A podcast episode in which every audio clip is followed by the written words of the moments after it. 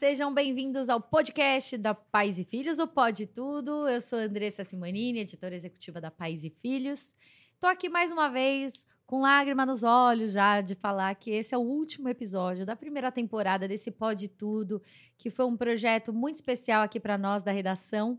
E a gente fica muito feliz de ter chegado ao oitavo, né? Nono. Esse é o nono? A gente ultrapassou um, a gente Ah, é, gostou a gente tanto fez um a mais, que né? a gente fez um bônus, um extra.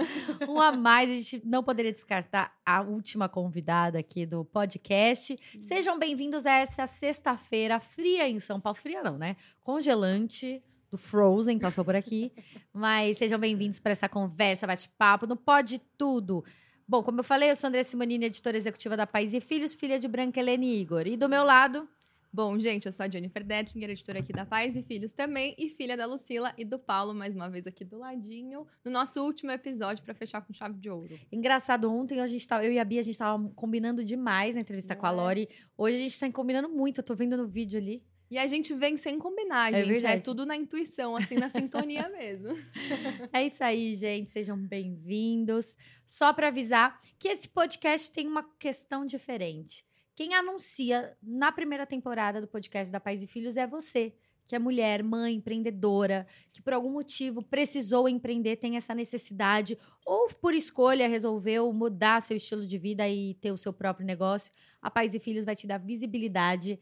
É muito simples, via superchat do YouTube. Então, se você estiver assistindo pelo Facebook, corre pro link do YouTube, que é nesse link vai ter o superchat. Por 100 reais você consegue anunciar o seu negócio. Ó, você vai ter o merchan aqui no, no podcast e vai ter também um post no Instagram e uma matéria no site. Tipo assim, marca grande mesmo a gente tá abrindo para você. Então é a sua chance. Coloca o arroba da sua marca, quem você é, o nome dos seus filhos, o que você faz, qual que é esse seu produto ou serviço, pra gente poder te ajudar, certo? É isso aí, gente. É muito conteúdo. Teve pessoas que anunciaram aqui três, quatro vezes, então é sinal que realmente faz diferença, que funciona anunciar aqui com a Paz e Filhos, uma oportunidade única. Então aproveitem o nosso último episódio para aproveitar esse espaço que é só hoje, hein? É, e só lembrando que a gente sempre faz a menção a quem anunciou no último, Isso. que no último foi Pufão e Cia e sustentabilidade, arroba Pufão e Cia. É, quem mandou é um empreendimento de reparação e estofamento de móveis criado por Elaine Maciel, mãe de Rafaela e Gabriele. A empresa deixa colchões, sofás, poltronas e puffs com cara de novo, além de produzir camas especialmente para pets de estimação. A gente Muito adora. legal. É, tiveram mulheres que anunciaram mais de uma vez. Muitíssimo obrigada por essa, esse formato diferente, né? É verdade. Mas chega de papo. Vambora. Chega de falar de como que funciona. né? Aqui é a Pais e Filhos. A gente traz pela primeira vez. Eu nunca entrevistei ela. Então eu deixei pro ao vivo para falar como pronuncia seu sobrenome. Eu fui corrigida de todas as maneiras possíveis. Mas deixei para você me falar ao vivo. Que é a Carol Célico. Falei certo? Aê. Falou. Guihu! Acreditei nessa. Quem falou disso? que ela é mãe de- do Luca, de 14 anos, e da Bela, de 11 anos de idade. Bem-vinda, Pais e Filhos. Obrigada, prazer enorme estar aqui com vocês. Obrigada pelo convite. Um, vocês fazem um conteúdo há tantos anos que a gente acompanha e acredita, né? Tem aí uma autoridade enorme. Então, estou honrada e com uma super responsabilidade de estar aqui falando com vocês. Feliz demais. 54 anos da Pais e Filhos, agora em setembro. é Nossa, muito tempo, Desde que eu nasci, literalmente. né? Você tá com quantos anos, Carol? 35. Acabei de fazer 35. Feliz. Feliz. É. Falar que os 34 foi meio difícil Por fazer. quê? Até o 33 eu tava ótima. Eu coloquei assim, ai, 33, a idade de Cristo. Eu tava adorando 33, achava lindo, né? Simétrico, adoro simetria. E aí, quando eu veio o 34, acho que eu falei, nossa, agora eu cheguei nos 30. Cheguei no- nos 30 e tô indo pros, pro meio dos 30. E aí me bateu assim uma. Acho que eu passei um ano assim mais difícil também, perdi meu pai. E aí fiquei com algumas questões para resolver e aí acho que eu resolvi. Agora eu cheguei nos 35 com uma empresa, né, tocando uma empresa minha, uma marca minha, muito feliz de estar, Qual é a marca? chama Nini. Tô vestida Ah, é inteira de de roupa, maravilhosa. de Porque você fez moda, né? Fiz moda na Marangoni, em Milão. E a minha mãe trabalhou 30 anos como diretora executiva no Dior, na América Latina. Então, eu vi minha mãe trabalhando a vida inteira. E aí, agora, fugi muito, fugi muito de trabalhar com moda. A gente pode até entrar nisso se vocês quiserem. Mas aí, finalmente, encarei esse desafio que é o lugar. Sabe quando você sente que é o lugar que você tinha que estar? Tá? Uhum. E acho que esses 35 vieram assim com uma paz, assim, de estar tá no, no, melhor momento da minha vida, assim, feliz mesmo, realizada e querendo querendo conquistar dia após dia, sabe? Eu fiz 38 agora e comecei, foi a primeira vez que comecei a pensar que tava chegando 40. Ai, é duro demais. Mas os 40 são os novos 30. Ah, é, é bom pensar desse jeito. É. Olha a Jennifer Lopez, maravilhosa, com Não 50, é? né? A gente tá olhando para pessoas de 50, de 60 e falando como elas são maravilhosas em todos os sentidos, em todos os aspectos. Então, acho que a gente pode olhar para esses exemplos e trazer para a gente. Você se cuida feliz. muito? Eu sou uma pessoa vaidosa, acho que eu sempre fui, mas nunca ao extremo, assim. Eu tá. não gosto de pôr preenchimento, eu sou meio chata, assim, com plástica, com coisas que vão fugir muito da minha essência. Mas uhum. eu, eu sempre gostei de maquiagem, sempre gostei de produto de beleza, de me cuidar, de hidratar a pele, de olhar o que, que é, faz bem para a saúde.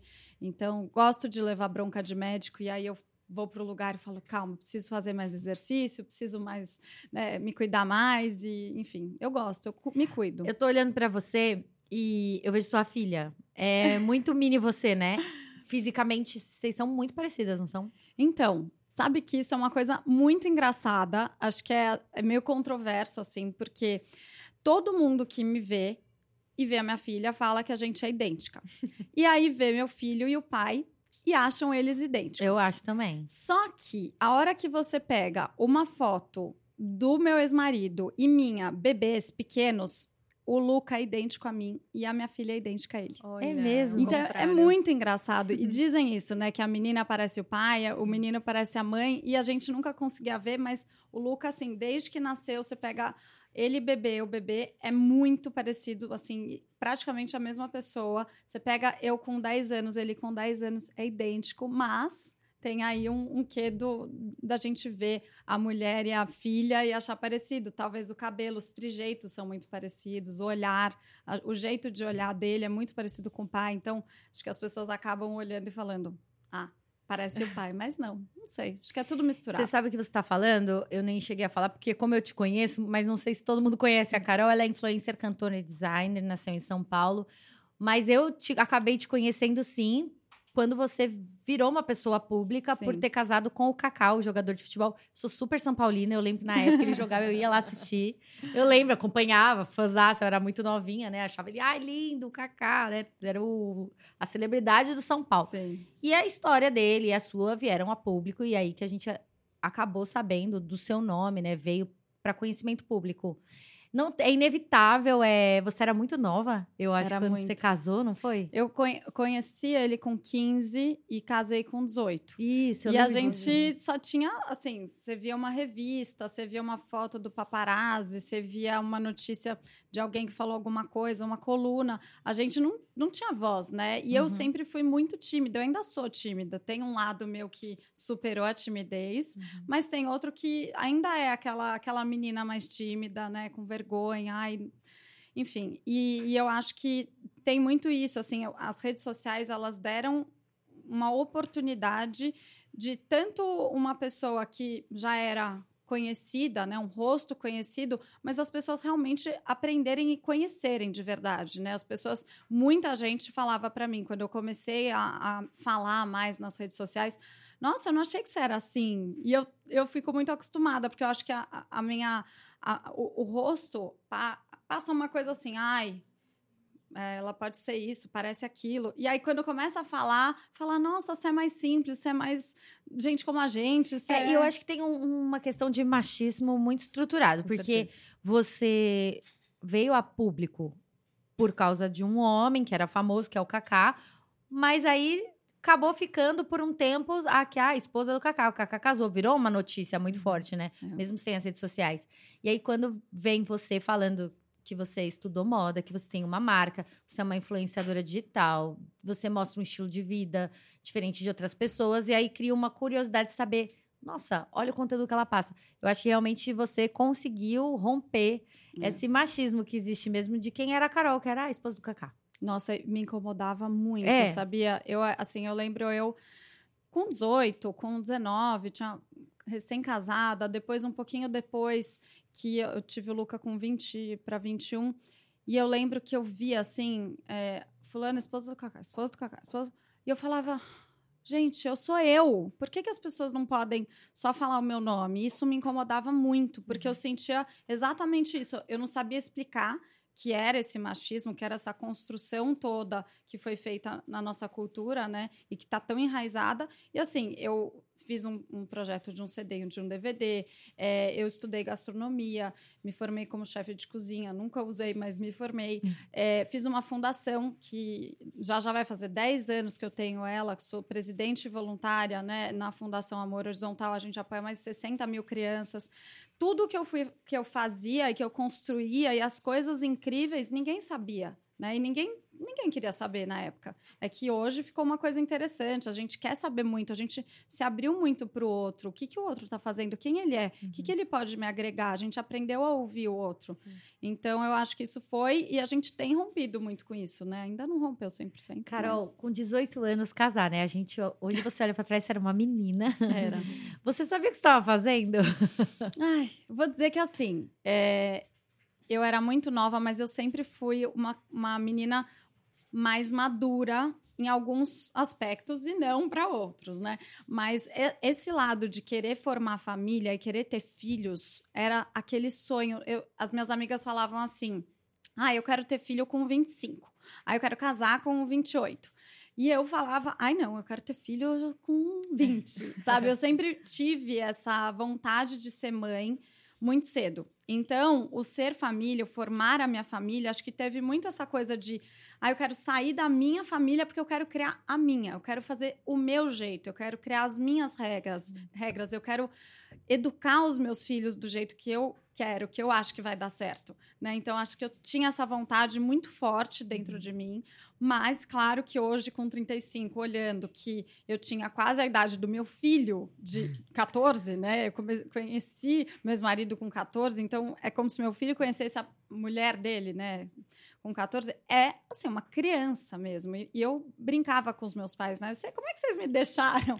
Aí eles olham para mim assim, não tinha o que fazer. Você, do jeito que você é, persistente, é, teimosa. Imagina se alguém falasse. Imagina, não dá para fazer nada, né? É. Mas eu acredito, assim, que eu gosto muito, é um, um, um lema de vida meu, que tudo coopera para o nosso bem, né? Então, independente daquilo que a gente daquilo que a gente escolheu, se você se arrepende de uma coisa ou não se arrepende de outra, aquilo vai te levar para o caminho que você tem que seguir. E eu acredito e enxergo isso muito forte na minha vida, uhum. como que eu tive que passar por tantas coisas que me trouxeram até aqui. Então todas elas me são úteis e é, é uma coisa que eu falo muito para quem me acompanha, para para quem me, né, a gente bate muito papo disso porque todo mundo, não interessa o que você está passando, as dores também te fazem crescer e amadurecer, uhum. né? Eu uhum. lembro quando eu, eu, perdi meu pai, eu que encontrei ele, foi aquela coisa assim, foi um choque de vida, um trauma e foi muito duro. E aí eu peguei aquilo e eu senti na hora assim, eu, que eu peguei aquilo e falei, eu preciso usar isso para o meu bem e para ajudar outras pessoas e para honrar o meu pai. Uhum. Então, vou pegar isso e vou fazer isso me tornar mais forte. Não que não seja dolorido, mas é. como você usa as suas as situações de vida que mostram quem você é realmente, né? E quem você pode é. se tornar. E aí, super nova, aí veio o Luca e depois veio a Bela. E é muito importante a gente falar sobre isso. É, que sim, é, há muitas mulheres às vezes relatam para nós sobre separação. A gente tem até uma capa durante uhum. a pandemia do aumento que teve expressivo.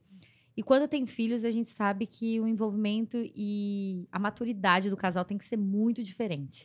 Queria muito que você contasse, assim, quando vocês realmente decidiram que casal vocês não iriam mais ser, mas pai e mãe vocês vão ser para sempre. Pra sempre. Como que foi, assim, vocês chegaram a conversar? Como que vocês fizeram para que corresse tudo da melhor forma? Então, você sabe que... E se correu da melhor forma, né? sempre para sempre nunca vai ser a melhor forma, mas sempre a gente espera que seja, né? Então, a gente faz o, o, melhor, só que cada um tem a sua maneira de enxergar as coisas. Eu gosto muito de falar sobre separação e sobre divórcio, principalmente durante a pandemia, que cresceu muito. Uhum. Eu virei muito essa figura que deu certo, que se divorciou e ficou bem. Era a sensação que as pessoas tinham, era assim: eu tô me divorciando, ai meu Deus, para onde eu olho? Ai, a Carol ficou bem, então eu vou falar com ela. Então, eu comecei a receber, assim, uma quantidade de mensagem, Ah, é? de e-mail. Eu fui muito bombardeada, e aí eu comecei a falar. Era um assunto que eu não tocava muito, porque eu também não queria. Ficava com medo de expor alguma coisa que incomodasse, enfim. E aí eu peguei e falei, gente, eu, eu preciso falar disso de uma forma saudável para ajudar as pessoas. Porque é uma situação que primeiro, as pessoas imaginam que quando elas têm uma, um, né, uma problema, uma crise, um momento de discussão, um momento que você vê que a pessoa não era bem aquilo e aí ela se frustra, ela acredita que ela tem que se separar imediatamente. E eu acho que não é bem assim. Então, Uhum. todo mundo que vem com, esse, com essa coisa assim, até amigas minhas, eu brincava com, com as minhas amigas quando eu me separei, que eu falava, todo mundo que me ligava falando, Carol, eu queria tomar um café com você, é que queria se separar. Porque ela já sentava querendo que eu falasse assim, pode separar, é ótimo, você vai ficar bem, olha como eu tô bem. E eu Queria uma pegava... autorização sua, né? Exatamente, queria meu aval. E eu pegava e falava, não é bem assim. Tá. Calma, você já tentou isso? Você já tentou aquilo? E assustava, eu lembro que as pessoas tinham assim, ué, como assim? Você tá bem? Por que você vai falar para eu ficar casada, né? Então, é, eu acho que tem que ter muito cuidado para ponderar e a pessoa saber que ela fez tudo o que ela poderia fazer. E esse fazer não é só fazer coisas, que a Uhum. gente pode fazer coisas também que ajudam qualquer relacionamento. Mas é se forçar a sentir algo. Porque é, é muito difícil você continuar amando todos os dias, durante todos os anos. E a pessoa, ela se torna uma outra diferente da que você casou Uhum, e você se torna outra. E isso não é ruim, as pessoas veem isso. Lembra, assim, a gente lembra esse jargão assim, ah, fulano mudou. Né? fulano mudou como se o fulano mudar é uma coisa ruim. Uhum. E na verdade, o mudar é para mim é o amadurecer, é o melhorar, é o crescer, é o pensar em, de novas maneiras. Então, como eu era muito nova, que bom que eu mudei, porque eu precisava amadurecer em muitas coisas, eu precisava me sentir empoderada, me tornar, me sentir mulher, me sentir uma pessoa, ter a minha individualidade. Então, tem muitas coisas que eu pego desse, dessa, desse aprendizado, que Uhum. foi o, foram os 14 anos, né, é, junto com meu ex-marido, e eu pego e trago para a minha vida em diversos, diversos momentos, tanto na- no âmbito profissional, como eu vou fazer as coisas, como eu vou falar com as pessoas, na- com as minhas amigas, por que, que eu estou fazendo isso, como que eu vou fazer, e no relacionamento a dois também. E aí tem essa coisa de você querer se separar, as mulheres principalmente querem ouvir. Sim, pode se separar, você tem o meu aval, você tem o aval de alguém. E tem um outro lado que é o oposto disso. Então, primeiro, primeiro eu acho que tem que fazer tudo e se forçar a sentir coisas que talvez você só esqueceu como era. Você pode se apaixonar você diferente pela pessoa diferente que se criou. Você pode continuar com essa Uhum. pessoa se apaixonando, mas é um esforço e é, é, é difícil e às vezes pode não acontecer. Uhum. Mas também existe o caso onde as pessoas ficam tentando muito.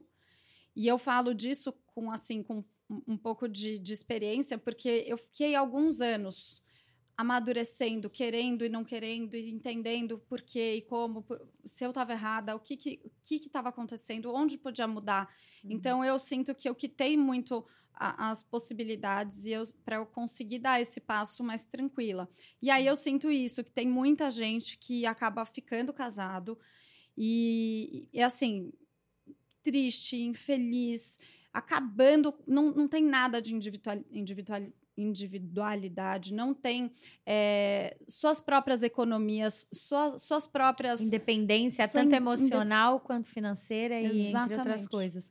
Mas aí, quando você, você toma a decisão ali da separação, que você falou que é, foi uma questão que você ficou tentando em saber se realmente era isso ou não o caminho, mas quando você toma essa decisão, qual a maior preocupação que você teve com seus filhos? Então, acho que principalmente quando a gente tem filho, é assim, número um, né, no- na escala.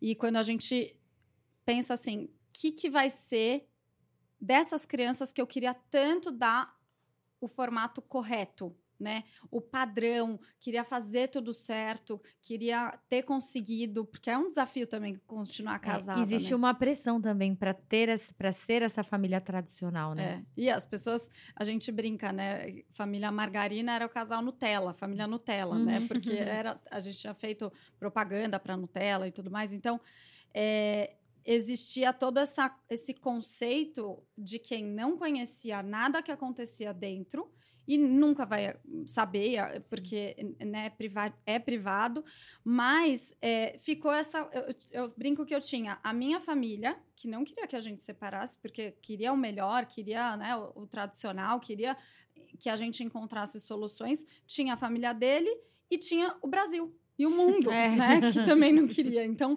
era um tiroteio de, de tudo quanto é lado. Então, tem gente que tem muita raiva aqui. Até hoje, tem muita Nossa, é raiva. sério? Tem muita raiva. Você sabe, quando eu escutei que você se separou, eu fiz assim. Olha que legal, não devia estar bom, que bom, olha que. É. bacana. Não querendo que as pessoas se separem, não é isso, gente. É, Mas eu acho que vocês transmitiam realmente aquela questão tão tradicional. sim, Tão da perfeição tradicional que foi imposta por muitos anos, isso. que quando a questão divide ali, vocês dividem, vão buscar rotinas e vidas e famílias de formatos diferentes, dá um alívio, porque você fala, cara, calma, eu tenho outras possibilidades. É, Você fala, eles não conseguiram, eu também não consigo, então, tá Então tudo bem. tudo bem. E se conseguir, tá show. Se não conseguir, vai conseguir outra coisa. É, né? E as pessoas que acho que são muito expostas, elas têm essa responsabilidade, essa, essa pressão Ah, com elas mesmas. Uhum. Como eu tinha de. Eu não posso, porque o que, que vai ser das pessoas que se inspiram em mim e vão se frustrar? Claro que se frustra, mas tem quem vê como você que fala: opa, tudo Uhum, bem, Tá tá- tudo bem. Aham. com eles não deu e comigo às vezes também não deu e tá tudo bem, né? E eu acho que o, o que as pessoas têm que fazer é assim, olhar e falar, eu qual é o meu, quanto é a minha tolerância? O que que eu Uhum. consigo? Tem coisas que eu não tolero, tem Uhum. coisas que eu tolerava e não tolero, e tem coisas que eu tolerar, que eu não tolerava e ao contrário. É, eu não entendi. tolero mais, sabe? Tem, tem de todos os lados. Agora eu tolero coisas que antes eu não gostava. Essa mudança, esse amadurecimento... Quantos anos seus filhos tinham quando se separou? É, a Isabela tinha quatro e o Luca tinha sete. Foi assim. Ele já era mais velho e entendia um pouco mais, ele né? entendia um pouco mais. Isabela tem pouquíssimas memórias da gente juntos. Eu acredito também que acaba, sabe, na Nem entendendo apaga. muito bem Não, e o que ela é. lembrava, acho que na época ela quis apagar. Aham. Tipo, deixa eu não, não lembrar mais disso que pode me fazer mal, né? Eu gosto muito de psicologia, então fui atrás de psicóloga para Ah, eles. legal. É, coloquei os dois imediatamente, mesmo sem precisar, né? O Luca já fazia, porque eu gostava muito. E aí, quando eu tive a Isabela, eu falei, ah, eu quero que ele aprenda a lidar com o ciúme dele, com a irmã, o espaço. E aí, ele já, já tinha começado a fazer, assim, de vez em quando. E aí, quando a gente separou, eu falei, não, os dois já para terapia, né? Tem gente que olhou e falou, gente, mas terapia é pra... ge- Antigamente, né? Era pra gente É pra louca. doido. É, é. E a- eu fui para terapia também. Eu acho que foi a melhor coisa que eu fiz assim para minha vida e para dos meus filhos, é, por ter essa oportunidade de, de colocá-los em terapia. Eu acho que ajuda muito eles na individualidade deles entenderem o que está acontecendo dentro da- das emoções deles. E a gente fazer terapia ajuda a gente caminhar ir em frente, a ver o que, que é nosso, o que, que é do outro, porque quando você fica muitos anos com uma pessoa, você se mistura com ela e você não Uhum. sabe mais o que, que eu gosto, o que, que eu acredito, quais são os meus valores. E o- não é que o do outro, é- a gente tem, ainda mais machismo estrutural, a gente tem assim. O que o homem falou é o certo, é o divino, é o que Deus colocou, e aí agora eu tô tudo errado, então eu, eu tô no caminho errado. E aí você olhar de novo, quais são os seus valores? Por quê? Tem coisas que são minhas desde que eu nasci, tem coisas que vieram da minha família, tem coisas que vieram do meu marido, Sim. tem coisas que vieram do meu relacionamento atual. Então a gente vai se formando a cada dia. Isso é muito legal. E eu acho que para as crianças isso foi o mais importante. E eu tá bem. Eu, eu ficar com eles bem. é, e isso demora um tempo, porque a gente se sente muito culpada, muito Uhum. mal, porque você destruiu a sua família, você abriu mão do seu casamento, você impediu seus filhos de terem essa família perfeita. Então existe uma cobrança en- enorme em cima da mulher, mesmo se é a mulher que decide ou se é a mulher ou se é o homem que decide. Uhum. Se ela não conseguiu. Eu lembro uma vez muitos anos atrás que me perguntaram, eu era muito nova e me perguntaram sobre traição, e eu falei na minha ingenuidade e meu, na minha cabeça machista da época, eu falei: ah, deve ser culpa dela, porque se a pessoa traiu, né, vai ver, ela deixou a desejar alguma coisa, sei lá. E eu olho aquilo e falei, gente, olha como que, que, tava que eu falei, né? enraizado Uhum. isso dentro Deixa eu de mim. perguntar, você quando Pode me interromper a hora que Não, você quiser. Se deixar, É porque eu quero pegar o gancho disso que você falou, porque eu lembro muito na época que vocês. Você é uma pessoa que, que é religiosa, você tem a sua crença, vamos supor. Sim, Mas na época que você casou, vocês tinham uma religião muito consolidada ali. Eu lembro disso. sim. Certo? É, a você minha acha família... que vinha também de uma dureza também dessa questão da religião? De Eu você se sim. sentir culpada depois? Eu assim? acho que sim, bastante. Eu, vi- eu venho de família católica, não praticante, avô judeu, avó, assim, tem um mix enorme na minha família. Meu pai sempre foi muito, assim, agnóstico, ele sempre ia de equipar para um casamento judaico, ele sempre foi muito muito aberto, assim. Eu acho que eu sou mais essa pegada de olhar muito para outra, para o outro e ver o que ele pode me, me ensinar e ver o que tem de de coisas iguais entre elas. Uhum. E aí eu fui muito nova também, com 15 anos, eu fui para a igreja evangélica, fiquei sete anos, virei pastora.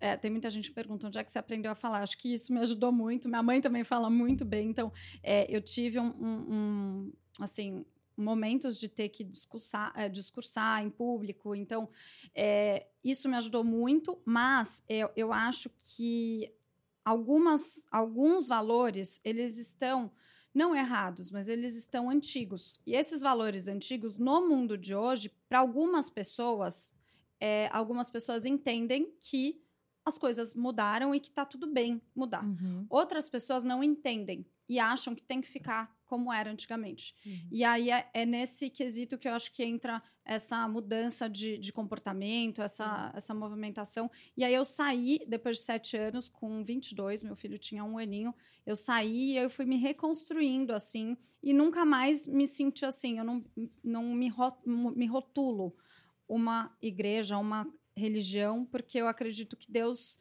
está muito acima de tudo isso Uhum. e nos ama a todos igual. Então eu sinto muita união e amor. Eu gosto muito de eu, eu falo, escrevo lá no, no meu perfil que a minha religião é o amor. Eu sempre olho para as coisas como Deus que é amor e o amor é é, é o que une as pessoas, né? Então, Uhum. acho que isso me ajudou muito. Mas essa reconstrução, eu falo que a saída, a ruptura com a religião, ela foi mais difícil do que a ruptura do meu casamento.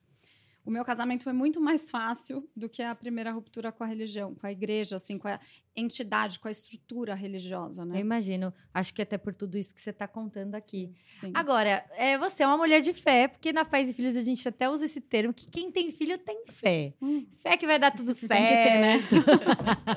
né? Fé que vai dar tudo certo. É. Você pretende ter mais filhos? Tem essa fé ainda? Fé eu tenho. Acredito que, assim, eu não quero tomar uma decisão hoje e não quero falar, nu- nunca diga nunca, né? Eu tenho 35, eu teria numa boa até 41, 42, numa boa, mas hoje eu não quero ter.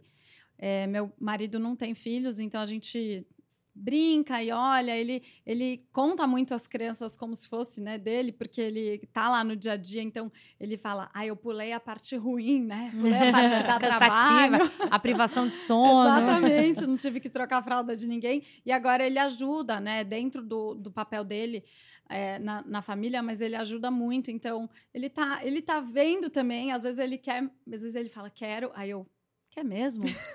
Tem certeza? Porque eu acho que é isso. Vocês ajudam a gente, né? E muitas mulheres a entenderem o que, que é na realidade. Porque era aquela coisa assim, ai, que lindo, vai casar. Quando vai casar? Ai, casou. Ai, quando vai ter filho? Ai, quando vai ter o segundo filho? Ai, que coisa linda, O que, né? que foi o que mais te assustou quando você quando veio o seu primeiro filho? Como foi sua gravidez primeiro e depois o que te mais te assustou quando nasceu? Vocês vão morrer de rir. O que mais, assim, eu, eu tava super pronta pra parto, gravidez, eu sabia tudo, porque durante a gravidez eu lia sobre parto. Uhum. E eu, a hora que o Luca nasceu, eu falei, gente, e agora? Eu não li nada sobre o bebê. eu só sei tudo, eu virei uma PhD em parto, em ai, tudo que você imaginar. Mas assim, e agora, o que, que eu faço? E aí o que eu mais sofri, mais sofri era por que, que ele tá acordado se agora era para ele estar tá dormindo? por que, que ele tá acordado? Eu não entendia. Eu falava, alguém faz ele dormir, porque tem alguma coisa de errado. Se agora é para ele dormir, mam... tipo, né? O pediatra falava, vamos supor, ah, agora ele vai mamar, ele tira uma sonequinha, mais ou menos X tempo e trará. Ué, por que, que ele não. à noite, à noite, ele já Você ficou muito cansada? Eu fiquei muito cansada. Como foi seu purpério, assim? Nossa, o do Luca, eu sofri muito. E eu, ele sabe disso, eu brinco com ele.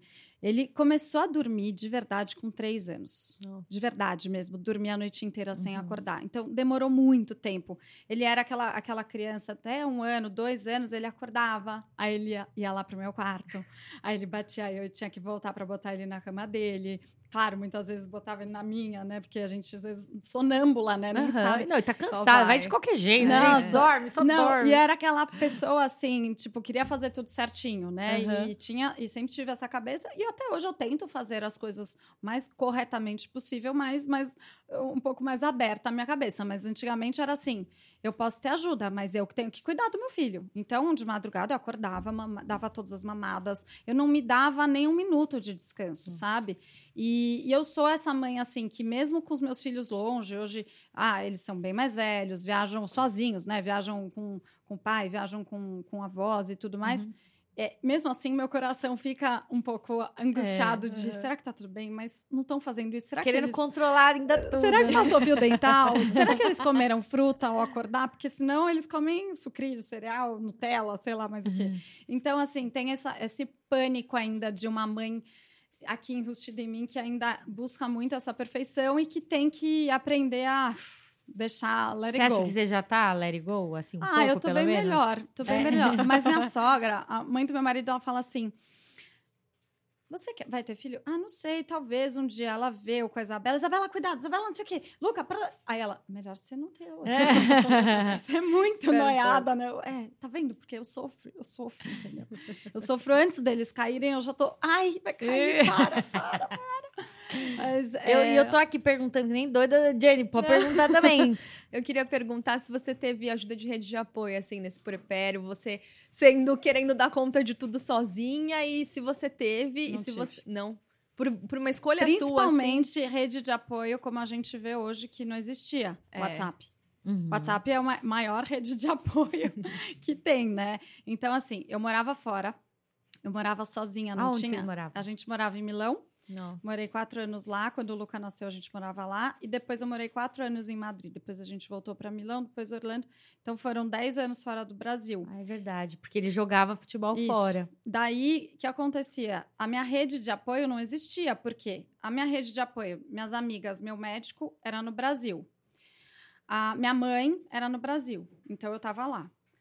A, as minhas amigas aqui nem estavam longe de ter filho, elas estavam na balada. Eu tinha 20, 21. Verdade. Elas estavam na balada, na faculdade, e eu lá Sim. tendo filho.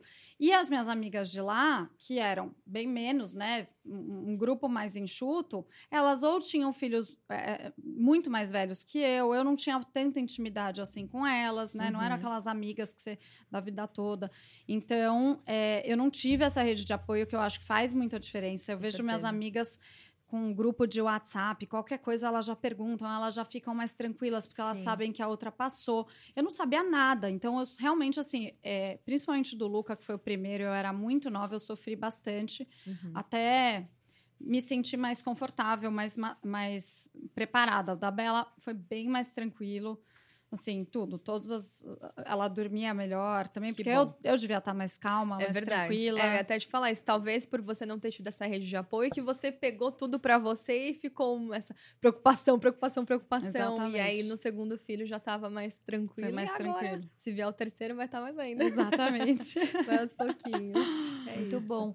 Me conta uma coisa. Fala. Você é paulistana? Sou. Nasceu aqui? Nasci em São Paulo, meus é. filhos também. Os dois eu vim para tê-los aqui, que aí legal. com um, dois meses a gente voltava para lá. Mas eu quis que eles nascessem no mesmo lugar que eu. Eu sou apaixonada por São Paulo, sou é. suspeita para falar. Você é filha única, tem irmãos? Tenho um irmão, seis anos, cinco anos e meio mais novo que eu, mesmo pai, mesma mãe.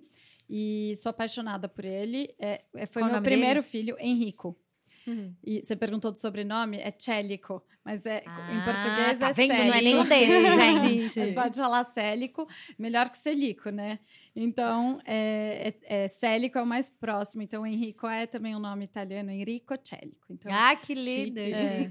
ele foi meu primeiro filho, né? Porque Você eu, ajudou. eu- Quantos anos de diferença? Cinco? eu tinha quase seis e eu me sentia com seis. Ah, minha irmã, eu tenho sentia- 10 anos, eu brincava de ninguém encosta, que só eu sei mexer, gente. Só- eu falava que ninguém sabia, É, eu só também. eu. E ele virou meu primeiro filho mesmo, assim. Eu tenho, às vezes, um relacionamento que eu, pera, não sou mãe dele. Deixa Aham. que isso a minha mãe vai Eu levei cuidar. isso pra terapia, tá? Eu já levei isso pra Imagina. terapia. Eu também. Mini mãe. Eu É, também. porque. E, e a- eu acho que a sua mãe provavelmente, assim, confia tanto na gente É. que, de repente, ainda mais que meu padrasto chegou a. a, a gente é de pais di- diferentes. E o padra, meu padrasto, que é o pai da minha irmã, faleceu. Então, muitas vezes eu via minha mãe sentando aqui do meu lado falando assim: como é que a gente vai fazer com a escola da Marcela? Eu Olha falava, só. ah, vamos ver. Você virou o homem da É, casa. e É. Aí tinha um papel ali de irmã barra alguma coisa diferente. Ah, pergunta. Mãe, posso ir na matinê? Ah, pergunta pra sua irmã. Se ela falar que é bom, você vai. Era assim, juro. Uma responsabilidade Uma responsabilidade enorme, né? enorme, mas pedindo ajuda também. Hoje eu entendo muito. É, e aí eu acho que tem essa relação que É. precisa depois ter esse distanciamento de entender que é irmão, né? É, Mas- deixa que, que ele, hoje em dia, tem, vai fazer 30 anos. Deixa ele resolver, ele é bem grandinho, sabe o que faz, problema dele. Eu não sou ele, ele não é. Não, não- enfim. E aí, e aí vocês moravam em que bairro aqui em São Paulo, assim? Sempre A moraram? gente sempre morou pelo Itaim. Tá. E o que que te lembra, assim, tem um quadro na Pais e Filhos É. que chama Comida de Alma. Que, na verdade, é um quadro, uma sessão, né? Muito antiga da revista, que nasceu na revista. A gente sempre falava com um chefe muito renomado. Por exemplo, o Jacan faz várias comidas diferentes. Mas perguntava, Jacan, qual que é a sua comida da infância, que te lembra a infância, e aquele chefe fazia. E a gente resolveu resgatar esse quadro para dentro do nosso podcast. E aí eu te pergunto, qual é a sua comida de alma? Qual uma coisa que você comia, assim, que lembra muito sua infância? Eu amo estrogonofe. Aham. Amo, amo, amo. A minha filha, eles chegam agora, amanhã, no final de semana, e eles fa- falaram assim: a única coisa que eu quero, mãe, é estrogonofe. Aonde eles estão? Eles estão com o pai. Estão fazendo a, a parte das férias com o pai. Mas aonde que é? Onde, onde eles estão? Em Orlando. Orlando. Em Ai, que Orlando. delícia. E, aí elas, ela já me ligou, mãe, amanhã eu chego, você faz estrogonofe. Ela Eu também é a comida de alma dela, É, então, é, certeza. Virou da família. Eles sabem fazer também, é um prato que todo mundo tem que fazer, porque se você gosta tanto, você tem que saber se virar, É verdade. caso você queira comer o que você ama. E quem né? que fazia esse prato pra você? A minha avó é a pessoa que mais cozinha. E na minha Uhum. família inteira, a melhor cozinheira que tem. Aquela coisa de vó. Uhum. Apego de vó, ela é essa. Entendi. Essa avó. Então, A gente tem aí, a gente apego. trouxe. Tá chegando? Eita, antecipei. antecipei a informação. É que a gente tá cozinhando aqui, mentira. Tá. Tá vindo direto da cozinha. A gente trouxe pra você seu prato de comida Ai, de que alma. delícia! Pra resgatar isso da Obrigada. sua infância. Mas amo pão de queijo, amo brigadeiro. Hum. Brigadeiro. Teve ontem. Brigadeiro. Foi da gente. Lori. Eu amo brigadeiro. Não Teve da. Lori ontem. Não vivo sem brigadeiro. Já já chega então o seu prato. É Tá bom. isso. Deve estar esquentando. e, e me fala um negócio, a sua mãe, assim, como que ela era como mãe? Como que você, o que, que você resgata dela como mãe? Que... Minha mãe foi uma mãe bem rígida. É? Bem rígida e sempre, assim, para ela pode ser que ela não foi, porque a gente tem essa coisa com, com os pais que eles foram os pe- melhor. Eles acham que eles foram perfeitos, né? Eles foram perfeitos, os melhores do mundo. e aí, é, ela foi, sempre foi bem rígida, ela sempre trabalhou muito, como eu te falei, que ela é, trabalhou é, 30 anos no Dior, então ela tinha um cargo de executiva, ela Sim. viajava muito, e aí eu ficava bastante com a minha avó. E tenho uma ligação muito forte com a minha avó até por causa disso. Qual o nome da sua avó? Fernanda. E, e vou falar para ela assistir.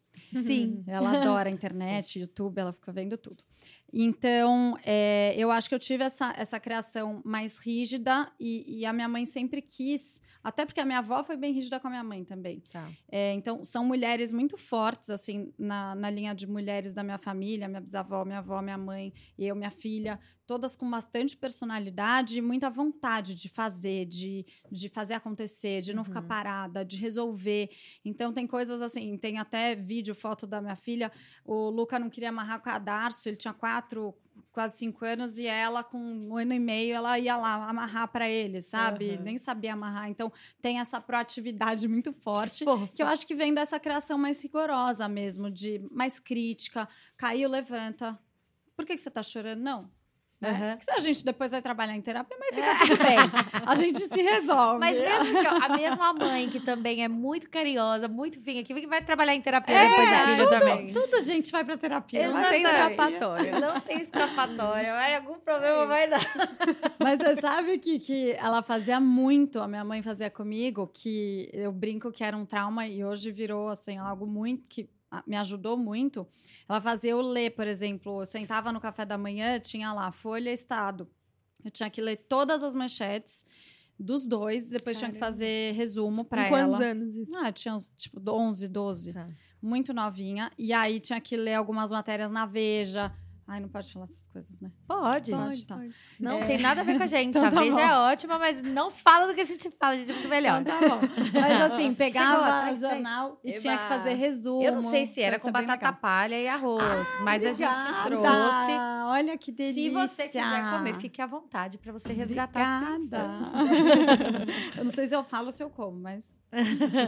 mas obrigada, que delícia de surpresa, amei. Sim, com carinho aí da Pais e Filhos. Obrigada. Mas aí, então, fazer você ler tudo isso. Eu lia e tinha que fazer o resumo, a redação para ela. Então acho que foi muito legal para eu aprender mais a escrever, a ler, interpretação uhum. de texto. Acho que tudo isso e ela é muito ligada em notícia, né? Então ela gosta de ver todos os lados de todas as notícias, de como estão falando de, de um lado do outro. E meu pai também me ensinou muito sobre isso, assim, que toda a história tem três lados. Um e o outro é a verdade. É jornalista. É, é total. Pronto. Então, uma, minha avó fez jornalismo, então acho que, Ai, tem, que tem essa pegada na família, assim. Ela, de... ela trabalhava com jornalismo? Não, nunca trabalhou. Só fez a faculdade, mas acho que levou isso, né, para minha mãe, que me trouxe também. Então, que legal. Acho que certeza. tem essa coisa de, pera, eu não sei tudo, deixa eu me informar, agora eu sei, eu posso falar minha opinião, né? E você fazia essa coisa do, do, do jornal com a sua filha também, com seu filho? Não, eu não fiz com é. eu, eu fiquei um pouquinho traumatizada. eu falei, pera, vamos com calma. Vamos com calma. Eles têm já o, o que eles têm que fazer para a escola, que é bastante coisa. Então, o que a gente faz junto é leitura, mas leitura assim, vamos ler junto? Vamos. Ai, que legal. Agora, tão grandinhos, é, cada um lê o seu. Uhum. Então, acho que isso é importante, eles verem os pais lendo, né? Então, uhum. acho que é, algo, é o melhor hábito. É. Que legal, é que legal. Legal saber desse lado. Se você não, se você já comeu, não precisa comer, mas é só depois para levar. Tem gente que leva para casa, viu? Que leva marmitinha. Eu vou experimentar. A, a Isabela Camargo levou o sorvete de pistache para é casa. Verdade. Fez a marmita ah, do sorvete. Levar, mas quem que é? A Isabela Camargo é muito engraçada, porque eu falei, hum. gente, eu fui hum. conhecer pistache com mais velha Sim, no sorvete de pistache. Eu nunca pedi na infância sorvete de pistache. Tá uma delícia. Tá? Uhum. Show. Que bom. é, muito legal, que bom. E essa, essa, essa questão da gastronomia que você fez veio um pouco da sua avó, você acha? Ou, ou você tinha um sonho assim, quando eu quero, quando eu crescer, eu vou ser isso? Foi 100% a minha avó. E a minha avó sempre cozinhou muito bem e eu gostava de ir pra cozinha com ela, ver hum. ela cozinhando. Falava, por que que o seu bife fica bom? É um bife, vó, faz na minha frente. Aí eu ficava olhando e eu falava, é igual. Igual, não fica igual. Não fica igual. Não fica. Aí ela, eu não espeto. Aí truques. Eu, quê? Não espeto. O garfo não pode furar a carne. Aí eu... muda completamente. Então só vira uma vez. Aí são... tem amor de vó, né? Não, é, e são as coisinhas assim. Ela fala, pulo do gato, que ela vai ficar brava, que eu já tô contando os pulos dela. Mas veio muito disso. E aí eu tive a oportunidade que, quando eu morei em Madrid, eles acab tinham acabado de abrir do lado da minha casa uma universidade do Le Cordon Bleu, que, ah, é, que é a melhor de todas. Uma escola francesa, super renomada. Tarará. Aí eu falei, ah, vou fazer, né? Por que não? Isabela era pequenininha. Aí eu pegava e ia, e tinham dias que era assim, nove horas em pé na cozinha. E aí eu Nossa. decidi que eu não queria trabalhar com isso, porque é, eu falava, gente, isso é trabalho escravo, as pessoas não sabem. é tipo bizarro, assim. Você fazia tudo perfeito, tá horrível, tá, faz de novo. Nossa. E aí você fica lá. É repetição, né? Então. É bem rigorosa. Minha mãe sempre trabalhou com francês. Francês é bem rigoroso, então eu entendo. Hoje eu entendo um pouco mais essa, essa criação toda. Mas Ai, que ajudou muito. Que legal. É muito bom saber. Eu acho que você está falando que você foi buscando diferentes questões para buscar quem era você mesmo, né? É. Porque eu acho que quando as pessoas reforçam algo, e mesmo não- que você não seja aquilo, você começa a, a interiorizar aquilo, não? É verdade. É verdade. E por hoje, assim, a gente pode ser muitas coisas, né? Sim. Assim, você vê um. Ah, isso, essa pessoa aqui é influencer. Aí você vai ver, não é influencer, na verdade é uma jornalista gastronômica, Uhum. que fez gastronomia, sabe tudo do mundo de animais e não sei o quê. Então, ela é múltipla, né? A gente aprendeu a poder ser múltiplo e, e eu acho que isso é uma libertação enorme, porque antigamente eu lembro que eu sofria, porque eu tinha que escrever lá profissão e eu ficava assim, chorar. Qual é a minha profissão? Aham. Porque eu tinha que ser ou médica, ou eh, advogada, ou alguma Agora tem coisa. várias aqui. É. Agora você pode, você pode ser essa, essa pessoa cheia de bagagem, de experiências, de histórias para contar, de, enfim, eu acho isso muito rico e é algo que assim, eu quero muito que meus filhos pincelem várias coisas. Eu falo, a minha obrigação como mãe é dar a maior, o maior número de oportunidades para os meus filhos. O que eles quiserem tá ótimo, mas assim, eu, eu preciso mostrar tudo que tem em Uhum. todas as áreas, sabe? Então, acho que a gente, nós como pais, assim, a gente tem que, que abrir assim a cabeça para mostrar tudo que tem no mundo e sem julgamento. Aquilo é Sim. melhor, aquilo é pior. A nossa família Uhum. faz isso, aquela faz aquilo, então aquilo é ruim. A gente tem muito isso, né? Construído. As pessoas têm essa, essa soberba, essa arrogância de antiga, né? É. Antiquada e, e- enfim. Mas acho que é, é muito gostoso a gente poder ser múltipla e, e tu- tá tudo bem, sabe? Uhum. Tem um outro quadro aqui na Pais e É. Filhos. Ai, meu Deus, eu vi mais. Quer leva, leva, leva um prato aqui, ó, Gabi. A Fabi, pega aqui então. Agora Só é pra a não ficar, porque sobremesa. tem muita comida aqui, senão Gente, parece que a gente gente. só come. É. Não, é o horário, É. né? Três horas da tarde. Tem um quadro também, né, Jenny, que a gente Isso. resgatou do Instagram, que é o nome do dia. Que sempre tem no Instagram o significado do nome e tal. Aham. Porque eu acho que uma das coisas, depois eu quero saber como você escolheu os nomes dos seus filhos. Mas antes a gente fez uma homenagem. Quem vem ao podcast, a gente faz uma homenagem. E hoje no Instagram tem o seu nome com o significado do dia. A Jenny vai ler pra você. Eba. Ai, que legal, obrigada. Bom, Caroline, significado mulher doce do povo, a origem é germânica e aí a descrição. Autoconfiante, determinada e gentil. Ela é, uma, ela é uma pessoa que gosta de ajudar o próximo e se destaca pela sua inteligência e rapidez. Gente, amei. É. É você. Que bom, que Não é? delícia. A Gas conheceu agora, não. gente, é, você todinha. é você, Desde o 100%. minuto que eu te conheci. Escrita. Sempre vi que era você. Não é? Nossa, Mas não, é mas eu me identifiquei. Achei, achei que tá, tá bem também. certinho. Sim. E aí, como é que você escolheu os nomes? Foi difícil? Foi. Foi, já.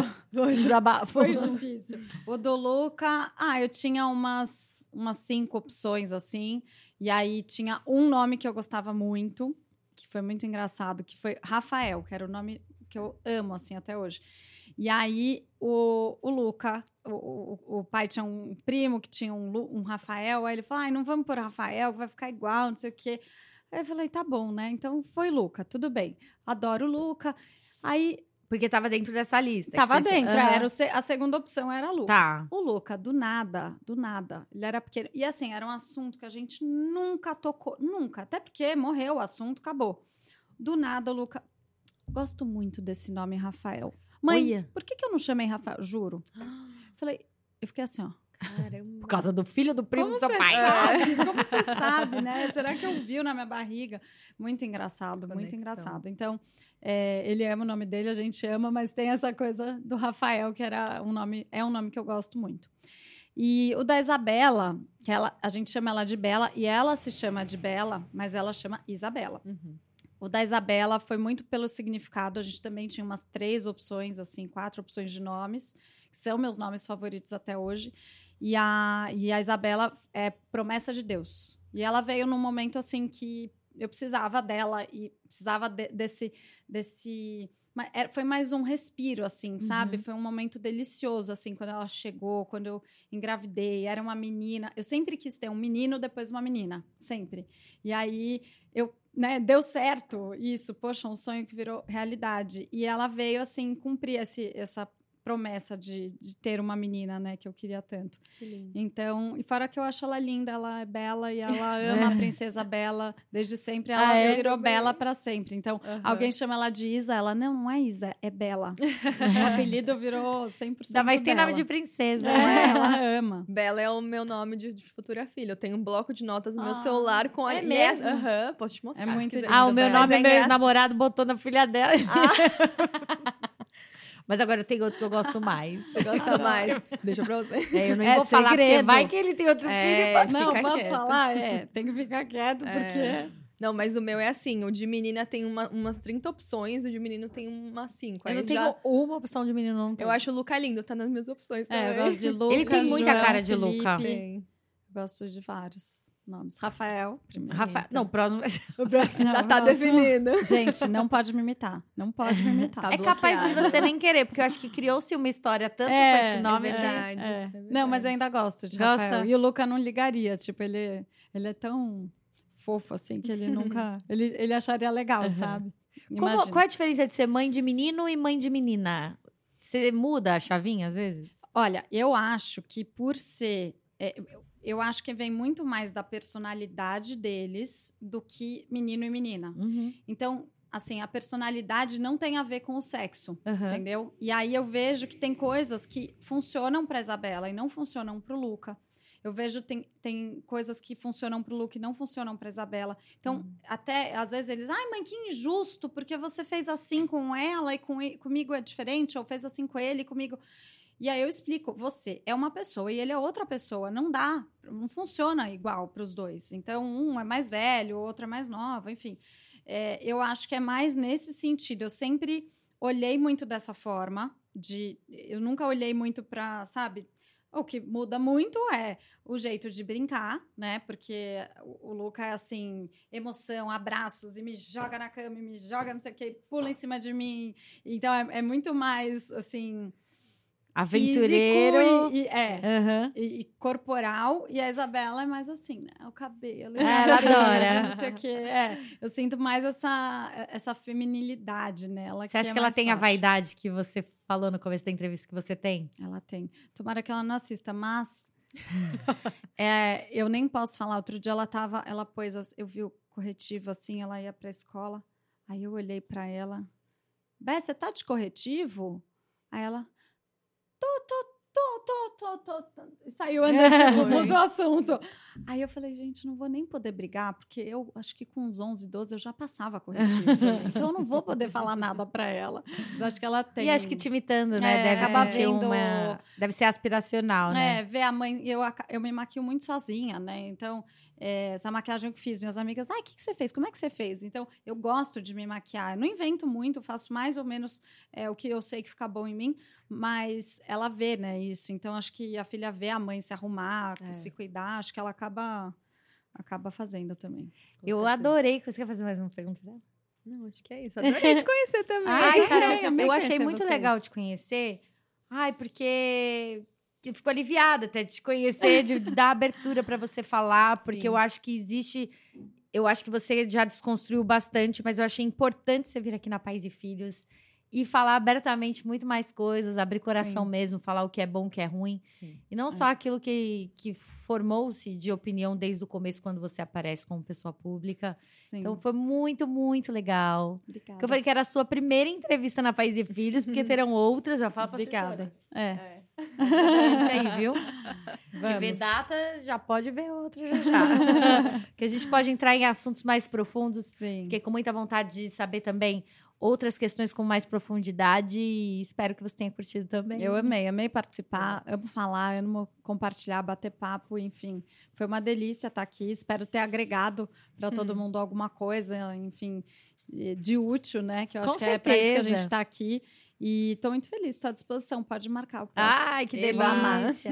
é isso aí, a gente fez o Poditude Pode Tudo justamente para a gente trazer pessoas novas na Pais e Filhos, que não tiveram, às vezes, uma oportunidade ou um gancho de estar aqui, nem Sim. conheciam muito bem como é que, que eu vou falar lá na Pais e Filhos, o que, que eu tenho que abrir. Então, foi uma oportunidade para nós também aqui no editorial de conhecer novas histórias, pessoas, pessoas que são públicas, outras nem tantas, Uhum. tanto, mas foi muito legal, né? Foi, a gente descobriu histórias diferentes e eu acho que muita. Teve até um comentário na, no podcast da Lori ontem que uma pessoa disse que ela nunca viu ela tão à vontade em outros podcasts. Eu acho que a gente proporciona esse espaço também, né? É. Da pessoa entra em assuntos de forma leve, tranquila e tá no nosso nome, né? Pode tudo, pode falar sobre tudo que vem na telha, e tá tudo certo. Vendeu bem. Vai então a segunda bem. temporada, a gente avisa quando vai ser. Ai, que delícia ter feito. Como esse é o último episódio, eu preciso fazer um agradecimento Eba. final. Porque nos primeiros a gente até comentou que esse podcast nasceu de um projeto que o ano passado, nós aqui da equipe da País e Filhos, inscrevemos o Pode Tudo num programa é, do META, do ICFJ, que é a Associação Internacional de Jornalismo, da ANER e da NJ também, que é a Associação de Editores de Revistas e Jornais aqui no Brasil. E ah, a gente escreveu esse projeto porque a gente queria muito ter todo esse suporte de podcast. Nós criamos esse com esse viés também com o empreendedorismo. Ao longo do processo, a gente conseguiu dar visibilidade para muitas mulheres. E ah, foi um prazer. E a gente recebeu esse projeto como algo que não vai acabar nessa primeira temporada. Ele se estende, já já vão vir outros podcasts que estão preparados já para vocês. Sim. E a gente fica muito feliz. Então eu tenho que agradecer a essas instituições que selecionaram o projeto da Pais e Filhos entre tantos no Brasil, de tantos veículos renomados, e a Pais e Filhos foi um deles. E eu preciso agradecer toda a equipe que participou. A Jenny, que tá aqui do meu lado, a Yulia, a Cécia, a Carol, a Fabia, o Pedro, que acer... Ó, a última transmissão, Pedro, você passou de ano, tá tudo Aê, certo. Foi palminha. Palminha aí pra todo mundo. A Bia, muito obrigada, que participou também comigo. A Gabi, fazendo as redes sociais. E a Luciana Cardoso, que foi nossa mentora, mãe da Isabela e Pedro. Olha lá as palminhas e gerente de produto. Responsável pela experiência do usuário na Quartz, que foi nossa mentora por alguns meses, aguentou a gente. As loucuras. Muitíssimo obrigada. A Regina da ANER, a toda a equipe aqui da Pais e Filhos, a Adriana Cury, que participou de muitos aí, nossa diretora-geral. É isso, só tenho a agradecer, foi muito especial. Hum. Eu fico emocionada porque a gente faz todos os dias juntos um trabalho para formar famílias mais felizes, com entretenimento, com leveza, com seriedade, mas sem mau humor. Então, acho que nosso papel foi cumprido, certo? É isso, missão cumprida e em próxima temporada por aí É também. aí. Mas vai demorar um pouquinho. a gente avisa, não a fala, gente já avisa. Fiquem de Carol, olho. obrigada, viu? Obrigada a vocês, gente. Amei. Obrigada. Parabéns. Que venham outras muitas temporadas. Com bom. certeza. Um beijo para todo mundo que assistiu nessa sexta-feira. Bora sextar, né, gente? Sextou, gente. Vambora. vambora. Beijo, Beijo, tchau. tchau.